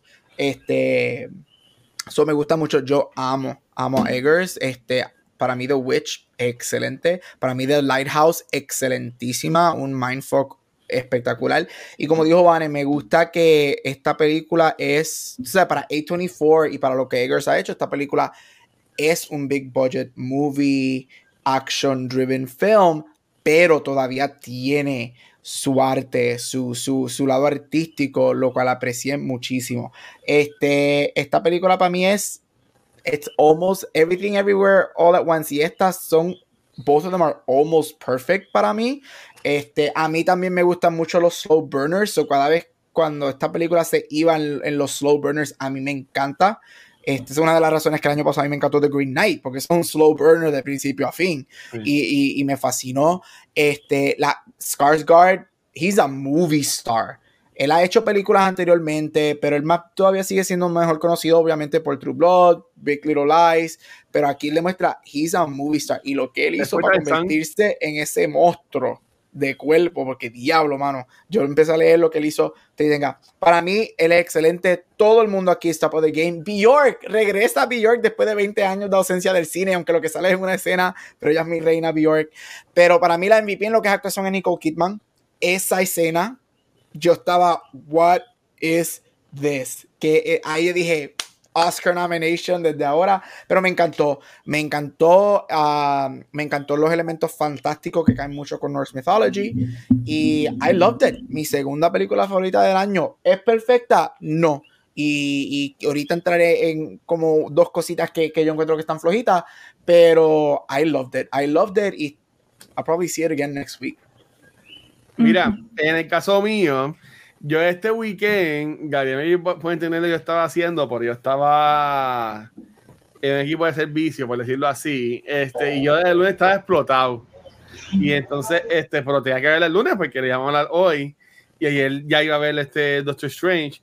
So, yo fui y entiendo que el rey que cometí fue comerme un gomi antes de entrar a la sala. Qué yo estaba como que, pero a mí me encantó la película. A mí me gustó la película. Este, gracias a Jeremy Jans, yo estaba preparado porque ella, ella ya ha subido un video a su canal de YouTube, este, otro de, los vídeos que yo sigo también en YouTube de, de, cine, diciendo de que básicamente eh, esta película te la venden en los trailers como una película de acción, bien Braveheart, bien ¡ah! Y esta película no es nada de eso. Esto es, como dijo Gabriel, esto es un Green, esto es un Green Knight, esto es un character story, esto es tú acompañando al personaje. Sí tiene sus puestos de pelea súper cabroncísima, pero no es una película de acción, no es, no es una épica así súper cabrona y nada por el estilo. Pero a mí me, me encantó me gustó todos los, todos los actores bien hermosos que habían en personajes que vieran pequeños, pero de verdad que a mí me, me encantó. Y como dijo Vane, y entiendo que ahí ya se ve Cloud, el director, de como que ya lo yo quiero salir en la película de él, aunque sea haciendo de un gesture todo jodido, como este hizo, ay Dios mío, Goblin, Este, sabe que por ahí me encantó los visuales. Esto es una película para verla en IMAX. Pues yo tuve que verla en la pantalla chiquita, que no era ni una sala grande de, de, de Fine Arts, ya estaba casi en la última, que solo le quedan como dos semanas más y la quitan, y solo que llevan una semana nada más. Pero este, es que aquí en Puerto Rico yo no sé. Pero este, en la sala pequeña sí me pasó que gente se parece fue en la película. En mi sala pasó, en mi sala pasó. En mi, en mi sala pasó que gente se fue. Yo me estaba riendo porque hay una pareja que el tipo estaba encabronada. La muchacha estaba bien pompeada y estaban peleando. Porque el tipo se estaba quedando en mí, bregando en el teléfono y ella peleándole con él para que le hiciera caso a la película. Y yo, como que, pues, pero sí estaba llena, la sala estaba llena. Pasé el Final creo que es la primera vez que en ese tiempo que voy y está llena una sala. Este, pues, si gente se parece, fue porque yo estaba en la parte de atrás de la, de la sala y yo como que pues me estaba esperando una película de acción, que es verdad lo que vende los trailers, este, pero honestamente yo sabía que este ser un viaje como Lighthouse, me salí súper pompeado, si alguien que no la ha visto me dice acompañé para verla, voy de cabeza, porque en verdad que la película me gustó un montón y, y está bien cabrona, y esto es esta historia es, me pueden corregir, Mambane, Megan, Gabriel, esto es la historia que inspira a Hamlet, ¿verdad? Algo así es. La historia que inspira a Shakespeare. Eh, para Hamlet, pues basada en antaños de, de, historia este, de mitología de, esa nórdica. Sí. So, mira, Ok, retomando lo que dice el Watcher, que esta es una película que a él le gustaría ver en el cine y que, por ejemplo, aquí en Puerto Rico es una película que está solamente en cuántas salas. Una, Ahora mismo está en Fine Arts. El ah. jueves va a estar en Mayagüez y en Ponce también. Sí. Ok. Una película de un boy de 90 millones que le dieron a este caballero que sale de películas indie, arts independiente como A24. Esta película solamente ha generado 43 millones y eso sin contar el marketing. Ahora la pregunta es, ¿es viable tú, verdad? Como está el cine hoy día, que tú, la gente podría decir el cine está mejorando, yo pienso que todavía el cine sigue struggling, porque sí, las películas grandes venden, pero esta película, volvemos, costó 90 millones sin marketing y ha hecho 43 millones en el box office. ¿Qué tanto qué tanto esto en verdad es costo efectivo para un distribuidor y qué tanto esta película probablemente se hubiese beneficiado de estar en un streaming service. Estas son las preguntas de todas las semanas. ¿Qué ustedes piensan? Comenzando con, comenzando con odia el cine. No, eso, está, eso está difícil. Mira, yo creo que es que es triste ver, y, y mira, lo, me atrevo a compararlo con la situación de Eva Bunny con el traje y el guanime. Que lo critican fácilmente porque no es genérico, ¿verdad? Entonces tú tienes esta película que no es genérica, que una película que pasa mucho con las películas de horror también, que trae un nivel de violencia bastante out there y que es con un director como Robert Eggers, que pues maybe culturalmente, mm, ¿verdad? Y no sé si verlo de esa manera, pero como que no hay un aprecio a ese tipo de películas.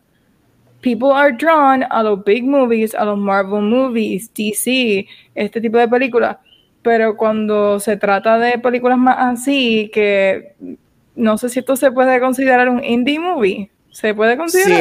Sí, esto, es, esto, para mí es un indie movie. 90 millones, Focus Feature. Eh, eh, esto, está en, esto está en el in-between, porque mucha gente todavía le dice en indie, mucha gente dice, ay, es un in-between. Todo el mundo, ¿sabes? La manera que lo están diciendo mucha gente es un indie big budget movie, que es un oxymoron. Como, como Green Knight, como Green Knight. Sí, pero Green Knight con todo eso costó más que como 40, creo que fue algo así. Y Green Knight tuvo Wild en Puerto Rico. Estuve, en varios cines de Puerto Rico, pero esta, es que, es que yo entiendo, y me estoy ahí colando, perdón, en, la fila. Yo entiendo que, eh, y, y, de nuevo, gracias a la gente de Carolina Cinema que siempre nos están invitando a, las funciones, pero si le decimos de una, también hay que decir de la, de la otra. Yo entiendo que aquí falla mucho el departamento de ventas y de mercadeo de estos cines. Este, a menos de que sea de que de allá le dicen, ah, nada más la puedes poner en tantas salas o lo que sea que yo no creo que sea así, pues yo no sé nada de cómo funcionan los cines, pero de mí es que pensaron, ah, que es el director de Lighthouse. Lighthouse fue a Finance, ah, pero vamos a poner también este en Finance. ¿Tú me entiendes? Tienen que, tienen que pegar para, ay, espérate, vamos a ponerle en otro cine. Ah, pues tenemos a Doctor Strange que van a ponerle en 20 salas en español y en inglés. Pues, ¿qué vamos a hacer? También tienes a Everything Everywhere All at Once, que también está bien pegada. Tiene buen word, of mouth, se está dando eh, eh, Exacto. Yo, yo ponía todas esas películas y quitaría para el diablo la, que si Flow Calle, todas esas mierdas de movies, ¿sabes? Y dejaría estas películas para que la gente vaya a verlas y sepan lo que es un, buen un buen cine. Yo necesito Flow Calle, no sé si es buena o mala, pero para dar un ejemplo.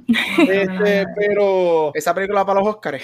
Sí, sí, de película puertorriqueña. Claro que sí, este, la sometieron. Pero lo que, yo, lo que, yo digo es que para mí eso es culpa y si alguien nos quiere corregir en confianza en los comments de YouTube o, acá en Twitch o en los podcasts en confianza me dan saber que yo entiendo que eh, eh, eh, es un fallo del, equipo de mercadeo acá de, de Caribbean Cinemas porque por lo menos, ok, ponla, si la vas a poner en Fine Arts, pues lo puedes también a las Américas, ponla en Montelledra, ponla en San Patricio. San Patricio es un, es un Fine Arts es una mezcla de fine arts y cine carito porque es bien high-end.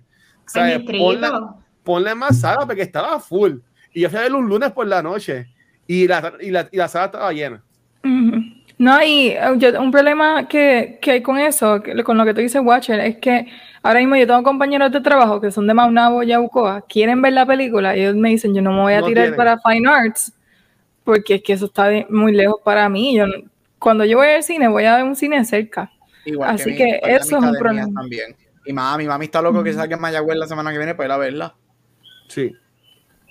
Igual, igual, pasó con la de Everything Everywhere All at Once. Ahora mismo está en Plaza y en Montelledra, más en Fine Arts.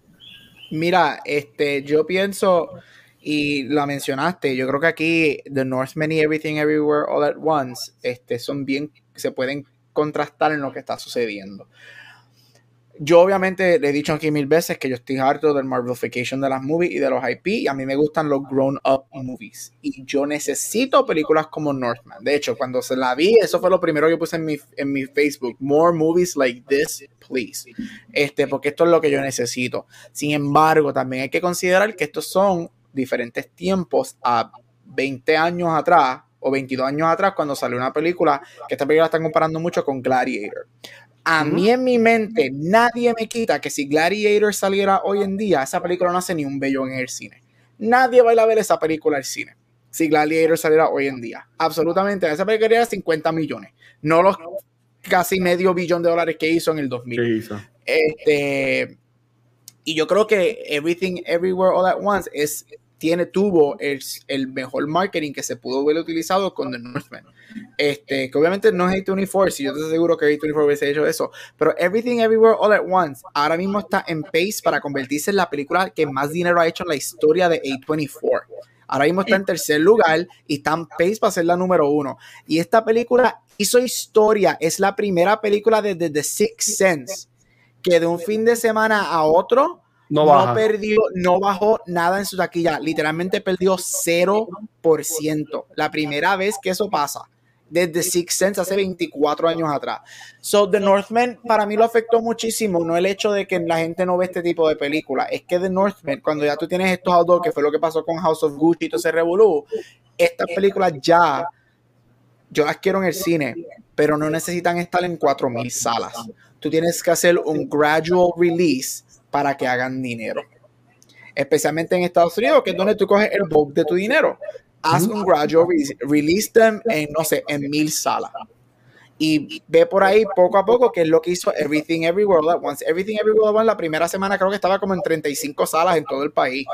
Ya ahora mismo está como por 2500 y está on track en convertirse en la película número uno de Take 24. Yo pienso que esa estrategia era la que hubiesen hecho con The Northman y la que deben hacer con, no indie movies, con todo adult movie que no sea un IP hazlo, porque ya desafortunadamente estamos en el Marvel World, la gente no va a ir al cine al menos que sea más, so, hazlo gradualmente, release the movies y crea este word of mouth.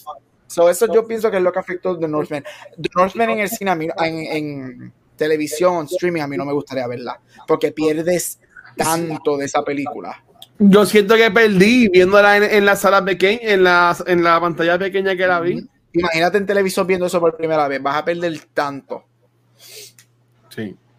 Bueno, pues voy a continuar con mis preguntas y tengo una que no los preparé como siempre, pero yo voy a arrancar eh, contestando para que ustedes se sientan mucho más cómodos. Mira, ¿cuál fue la primera película, verdad? Para ustedes, que ustedes se acuerden en aquel momento, estamos hablando de los 90s, early 2000s, que cuando ustedes la vieron rompió con el molde en el sentido de que ahora de adulto, ah, esta película era indie, oh, esta película era artsy, esta película era del budget, esta película era de budget pequeño, estas películas no tenían white appeal, estas películas no eran comerciales y no necesariamente las terminaste viendo en el cine. Quizás sí, quizás no. Así que yo arrancar con las mías así en mi juventud, late, late 90s, early 2000s, de las que yo me acuerdo que yo dije, esta película me gusta y es indie o, whatever. Eh, Chasing Amy, Chasing Amy yo la vi, eh, esa película salió en el 97, esa es de las primeras películas que yo digo, oye, se está tocando temas que para aquel entonces, para hoy día es incómodo, para aquel momento peor aún. Donnie Darko, Donnie Darko también fue otra película que yo vi que era freaking weird. Yo no entendía bien lo que estaba viendo, pero sí decía, diablo, esto es bien psicológico, esto es una loquera. Y justamente eso, esta era una película que era con un buey bastante pequeño, con unas influencias artísticas que en aquellos tiempos y todavía el sol de hoy todavía prevalecen. Blair Witch Project es una película que costó 60 mil dólares. Ese es el verdadero indie film de que se convirtió en un ultra exitazo. Eso es otra cosa. Eso fue una casualidad, pero sigue siendo un indie film fan footage que para aquellos tiempos rompió con muchos moldes. Otra película, ya ya para los 2000, películas como 500 Days of Summer, este, Amelie, eh, of a Dream, películas como esas, distintas, indie, rom-coms, horror, dramas, cositas así, que son las que hoy día uno las ve en aquel momento. Pero si te fijas bien, esas son las que se han quedado con nosotros hasta el sol de hoy. ¿Cuáles son las de ustedes? Ya. Ok, I'm still estoy struggling con esto. Porque no me acuerdo. Así que, watch, si tú te acuerdas y me da break a mí, porque yo no. Mira, la primera película que sí yo vi que era independiente, saliendo aquí independiente, por decirlo así, mi primera película que vi en Fine Arts fue El Sanfred. Y eso Ay, diablo, sí. Y eso fue como una pasada, pasada, pasada, pasada, pasada, pasada administración. Este, eh, con la, bueno, cuando, cuando iba a casa, hace como para el 2010 para allá. Ah, yo me acuerdo. Este, pues con ella, nuestros primeros dates fue ver esa película, así que tú has sido antes, pero para el 2008, no sé. Este, me acuerdo que esa Sanford, eh, que y dije como que, ok, este tipo de película es como que raro, y me acuerdo que con, con ella siempre veíamos, íbamos a Finers a ver estas películas argentinas y que sabe que, que yo como que ahí, fue que yo como que sabes cuál es el gusto de lo que era fine arts, así por el estilo. Este, pero así de película, no tanto como, bueno, yo, yo te diría que también otra que sí yo vi, pero es que yo vi Clerks después, pero cuando yo vi Clerks fue como, como que una película así como que rara, que bueno, honestamente, la primera vez que yo vi Clerks, yo dije como que, ¿qué carajo es esto? ¿Sabes? Pero ahora ya de grande, por decirlo así, uno, yo veo Clerks y obviamente después de trabajar en, en tiendas, whatever, me pongo en, lo, en, los shoes de Dante y, y entiendo el, el, por qué está encojonado y la exnovia y whatever. tú sabes que ahí pues lo puedo, lo puedo entender y le veo el valor. Pues yo diría que más esas dos, esas dos movies. Este y tú, Gabriel. Mira, este, yo iba a decir Clerks, este, es una de las mías, este, obviamente Blair Witch Six Sense, pero dos de las que para mí, que eran weird, indie, se convirtieron en estos mega hits, una de las películas más dark que yo he visto ever, Wrecking for a Dream, Oh. este, esa película, o sea, todavía el día de hoy, Scarred for Life. Este, y una película que a la gente, mucha, mucha gente se le olvida porque aquí es donde tú dices, diablo, mano, ellos manejaron el budget. Esta película es una película indie, una película indie es 25 millones o menos en su budget. Para mucha gente también 20. Esta película costó 17 millones y es Crouching Tiger, Hidden Dragon. Yo nunca la he visto. Eh, Crouching Tiger, Hidden Dragon, tú ves esa película, esa película, yo se la he hecho a todas las películas que Marvel gasta 250 millones y nos dan lo que dan. Y Crouching Tiger costó 17 millones y se convirtió en este indie Asian hit que al día de hoy revolucionó martial arts y trajo las martial art movies al nuevo siglo. Hizo estrellas en Estados Unidos porque ya ellos eran estrellas en, en sus países. A Michelle Yeoh, que está obviously en Everything Everywhere All at Once, ganadora de un montón de Oscars. Para mí, la mejor película que. Mejor película que Gladiator, I'm sorry, era la que se merecía ganar el Oscar.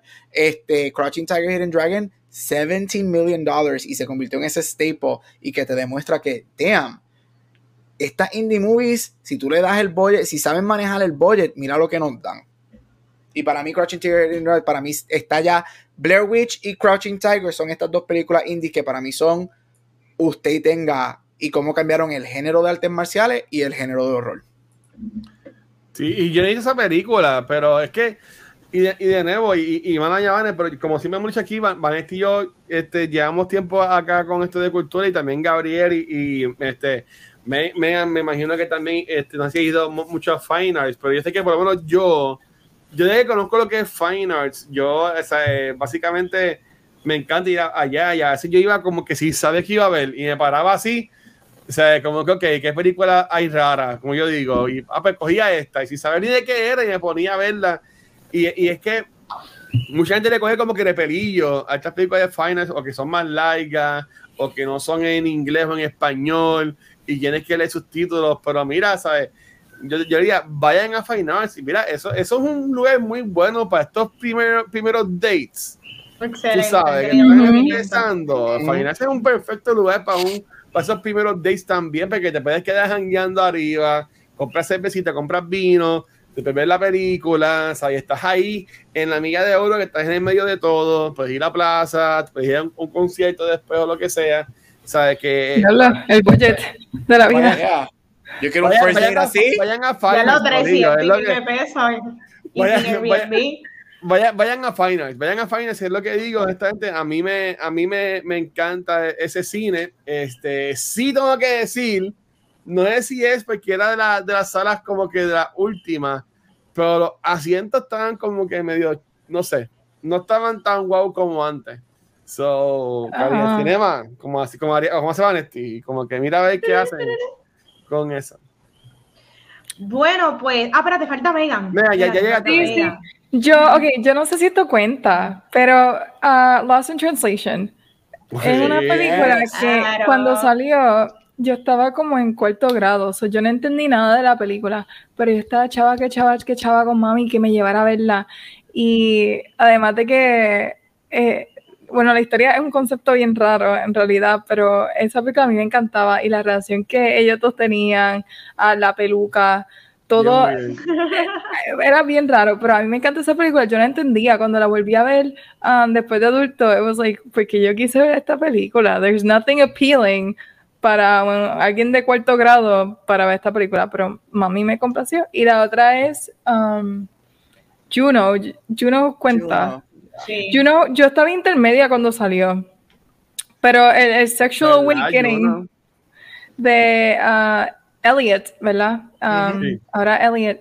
Uh, ese Sexual Awakening, para mí cuando yo vi eso, it was like, oh my God, that, that's so controversial a esta película. Y después como que ahora de adulto escucho el soundtrack, que tiene un super soundtrack, um, esa película. Esa, película es excelente. Y yo lo digo Sí. solamente porque me gusta causar controversia. Juno tenía que ganar el Oscar de mejor película over The Departed. I said what I said. Pero fue nominada. Yo no sabía eso. Sí, Juno fue nominada como a 7, 8 Oscars. Ganó, ganó guion. nice. Pues a mí me encantó esa película cuando salió. Uh, y la vi muchas veces. So, I mean, I hate Michael Cera, pero ese es otro tema. a la gente lo odia, pero no es tan malo. Es que he's so awkward. pero pues, eso, serían dos películas que en el momento pues yo no sabía que eran indie movies, pero apparently they are. Sí. Bueno, pues ya llegando casi al final del programa, vamos a hablar de qué nos gustó y qué no nos gustó desde Northman, porque llevo haciendo preguntas y no estamos hablando de la película. Yo voy a arrancar con los míos. A mí me gustó mucho Robert Eggers. Robert Eggers como director, me encanta todo lo que él trae eh, al, cine. Yo creo que él es súper talentoso y me encanta que él no pierde la credibilidad de lo que él quiere presentar en la pantalla. Eh, me encantan las escenas que parecen sueños mojados, eh, pesadillas, que tú no sabes si lo que estás viendo es real, si es mentira, si es la imaginación de, los personajes, pero se convierten en, esta, en esta cosa tangible. A veces pienso que lo que ellos creen, ¿verdad? se convierte en realidades y, se ve súper awesome de la manera en que eh, él lo, lo trae a la movie. garbage de la movie creo que, y, esto no es por tirar la mala, diablo, esto es una actriz que a mí me gusta mucho. Y yo siento que el personaje de, de Anya, eh, Anya oh. Taylor-Joy, no es que es un garbage, no es que es un garbage, pero yo pienso que pudo haber sido más para lo que fue la película. Yo siento que ella ella era, ella estaba in and out de la movie y yo entiendo que ella no es el enfoque, pero como ella es una actriz que me gusta y que está tan presente hoy día en, Hollywood, a mí me hubiese querido ver más del personaje, pero a la misma vez, ¿eso hubiese sido en servicio a la movie? Entiendo que no, entiendo que el enfoque de la movie no era el personaje, pero actores quizás muy reconocidos en roles de una película me distraen porque quiero ver más de ellos. So, eso es el único garbage que tengo, que no es un garbage. Hmm, ok. Yo, yo, tengo, ok, estaba haciendo una listita aquí. Uh, ok. Lo más que a mí me gustó, me gustó que la película nos dio un poquito de todo, desde la religión y los rituales que hacían, que me encantaron, hasta el aspecto cultural, con el juego de béisbol ese random que Quidditch, yo no sé, el jueguito ese, a mí me fascinó esa escena. Me hubiese gustado que fuese un poquito más larga y me hubiese gustado que mataran al nene. Uy, no. En esa escena. Ay, sí, yo quería que lo mataran ahí, porque entonces iba a ser como que, wait, all of a sudden matan al nene. Me encanta. Pero no lo mataron ahí. y esa parte me gustó porque yo no esperaba ver, porque no es necesario. Tú no me tienes que enseñar a esa gente jugando Quidditch, pero el hecho de que lo añadieran es como que me están expandiendo este mundo, entonces estoy entendiendo un poquito más de cómo se dan los aspectos culturales ahí adentro. Eso me gustó mucho. Ah, me gustó que las escenas gráficas me encantaron. Me encantó cuando descuartizan el cuerpo y forman el caballito este. Yo dije, esa escena me hubiese gustado que la acercaran un poquito más, porque fue un poquito rápida. No sé si ustedes se dieron cuenta de eso, pero yo no, yo no podía creer lo que yo estaba viendo. Ah, así que los momentos gráficos me encantaron, me encantaron los abdominales, gracias Eggers, este, abdominales en esta película, thank you. Y entonces lo que no me gustó, y Vanesti y Capucho Crab dijeron que les gustó mucho, era a Nicole Kidman. Pero tengo mi razón, y es que ella tiene mucho Botox. Yo no estoy en contra del Botox. Mira, yo estoy esperando llegar a los 35. Yo me voy a meter Botox. Créeme, Montalbán. No me metan Botox. Estoy hablando. Claro que quiero meterme Botox. Yo, estoy loca. Yo, también, yo, yo, dije a los 40 yo voy para el doctor. Claro. Inyectame con todo. Baby, baby Botox. Pues claro. Si lo haces bien hecho, no te conviertes en ella. Pues esa es la cosa, esa es la cosa. Nicole Kidman tiene mucho Botox. Entonces, la escena, la super escena que notan de ella, yo, eh, es bien raro porque ella está con cierta intensidad, ¿verdad? Tiene rabia, tiene como que a lot of things happening. Y no lo demuestra en la cara porque no se le mueve. No, no sé, hay algo en la cara que no se le movía. Tú lo que veías eran los ojos y ella actúa con los ojos porque el resto de la cara no se le mueve. El caballo que le picaron la cabeza tiene más facial expressions que Nicole Kidman. I'm sorry. Pero de todos modos, she did a really good job. Y honestamente, she, she had a really good performance. Pero no se le mueve la cara. So, para mí, eso fue lo peor porque, y es por escoger algo no, que no se le moviera la cara, eso fue much. Pero se ve mejor que en Aquaman. En Aquaman parece que ese mismo día fue que se lo pusieron y estaba todavía. No, se ve mejor que en I Love Lucy. Se ve mejor que en no, Y en la serie que hizo de HBO Max, que duró como 7 pesos, esa mujer estaba un pescado frisado. Literal. Ah, The Undoing era, The Undoing, algo así. Eso, la, yo no me distraía su cara. Yeah. Mira, este, voy a empezar con el garbage, que es lo menos que tengo. Yo diría que si fuera a mencionar algo, no para mí, pero para la gente, sí puedo entender donde la película es un poco lenta. Este, o que están esperando algo diferente, but that's on you, porque esto es un Robert Eggers, so just look en su filmography, The Witch y The Lighthouse. Este, pero sí puedo ver donde es un poquito lenta y como cuando manejas, sales de esta no sé, de esta invasión cuando se meten en el village, que queman a todos los nenes y whatever, y de momento cae otra vez a, a, a lo de la bruja y whatever, puedo ver eso. Yo diría que entonces mi, mi personal garbage sería que ata con eso es el editing de la movie. El editing es bueno, pero yo creo que el editing pudo haber estado un poquito más sharp. Este, especialmente porque yo, yo lo, yo lo entendí porque yo estaba bien pendiente a la movie pero se, me di cuenta que es bien fácil, especialmente la historia con Aña, de que queda embarazada, con esto y whatever. Si no estás bien pendiente a todo lo que pasa con todas las escenas de ellos, te pierdes un poquito porque son bien. Tienen una escena y de momento pasan como 20 minutos entre lo que tienen otra escena y whatever. Y bla, bla. el editing es, es donde uno yo diría que pudo haber estado un poquito más clean. Mira, la película a mí me encantó, como dije, el guion a mí me fascina, me encantaron los, los elementos nórdicos y fantásticos que tiene la película, la dirección de Eggers me encantó. A mí me gustó mucho que esto es como The Green Knight, que yo no necesitaba un big big moment, que lo hay, pero no, no es este, no es este climax que tú digas, uff, cosa, es un slow burn climax y me encanta. Los elementos de producción top notch. O sea, wow, peliculón. Yo espero que esta película no sea olvidada para los aspectos técnicos, los Oscars. Skarsgård, pero mira, mi top, top, top, top, top. Nicole Kidman. Ella, lo que ella hizo, ella para mí tiene mejor performance que lo que hizo en Being the Ricardos. So, si ella fue nominada para Being the Ricardos, me encantaría verla nominada como actriz secundaria aquí. Es bien interesante que ella hace de la madre de Skarsgård, mientras que en Big Little Lies hizo su esposa. este, ella la en una, en una entrevista que lo próximo es que they're gonna play brother and sister. Ah, no. Este, Pero ella me encanta, ella, ella a mí me fascinó desde el principio y yo personalmente no me esperaba ese review cuando lo hay y la escena, de, la escena de ella con él, ahí es cuando yo contra y ya de eso, yo como de canto de loca. yo, esto se convirtió en Daenerys con Jon Snow y yo, pero ¿qué está pasando aquí? Pero ella me encantó. Ella lo que ella hace me fascina. Todas sus escenas para mí fueron espectaculares y fue de estas películas que dije, damn, cuando Nicole Kidman es fucking great, ella es una de las mejores actrices de su generación, Botox o no Botox. Y ella para mí se robó la película y me encantó.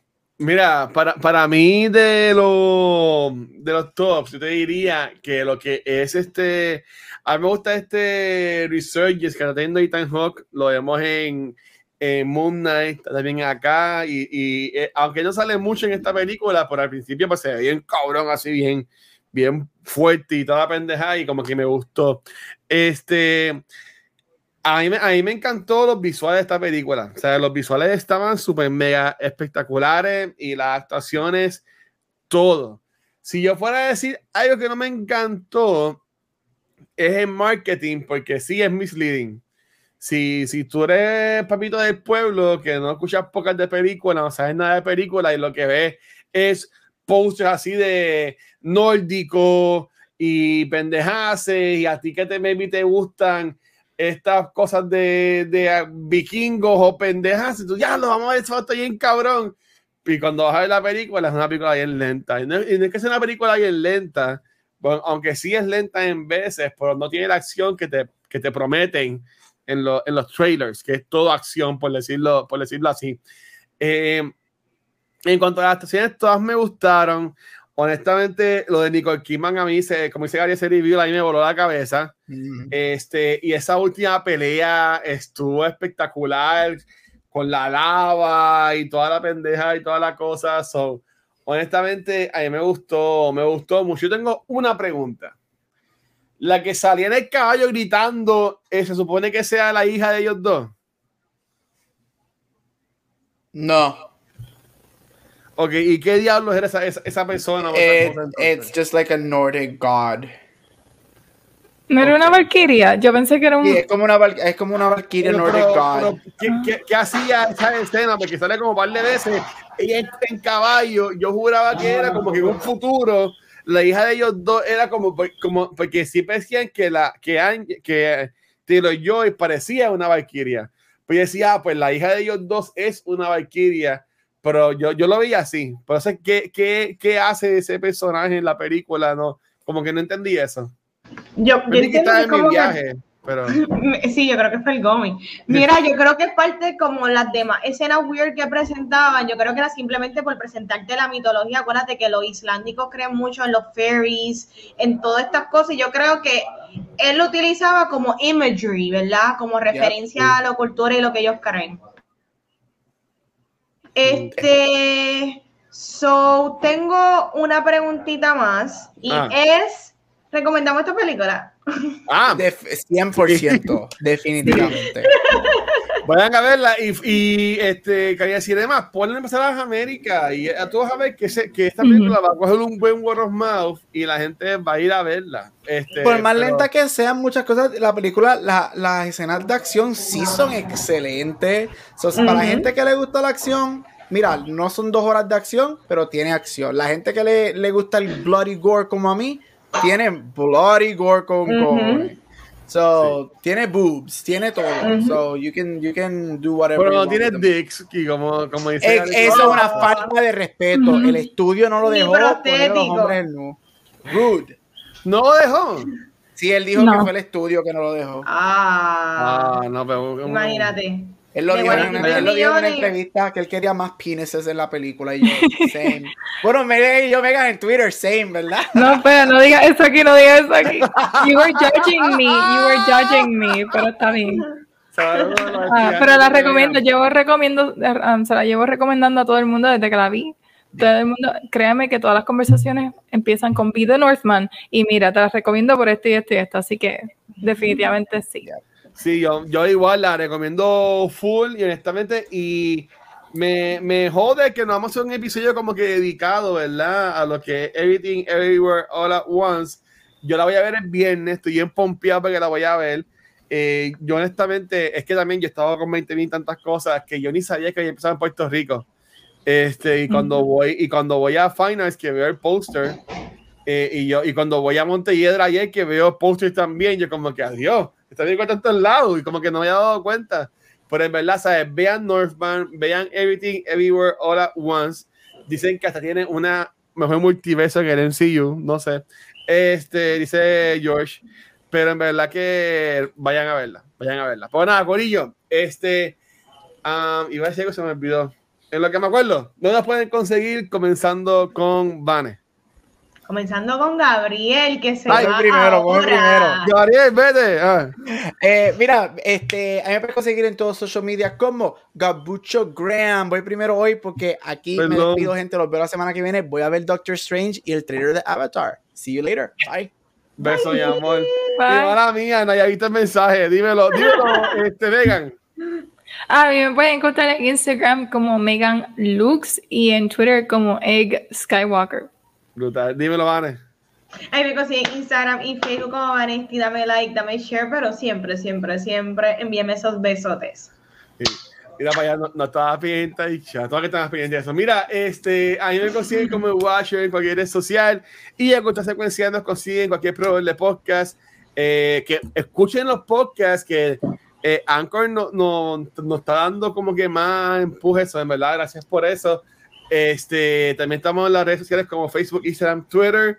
Eh, les prometo que voy a hacerlo, voy a hacer mejor trabajo en, subir más cosas.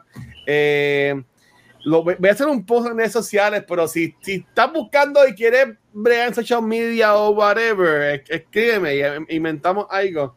Porque es que en verdad, no, honestamente, no tengo el tiempo. Pero este, también en nuestro canal de YouTube, que conseguimos el YouTube Partner, nos escribieron la semana pasada y enseguida yo pues hice em, como que te mandan a, a, enviar información y yo la, yo la envié, hice unas cositas y hoy nos llegó el mensaje de que nos aprobaron. Así que pues somos YouTube Partners, así que somos afiliados en Twitch, partners en YouTube y pues no sé qué hacen ninguna de las dos cosas, pero cool. Este, así que gracias a todo el mundo por el apoyo por eso.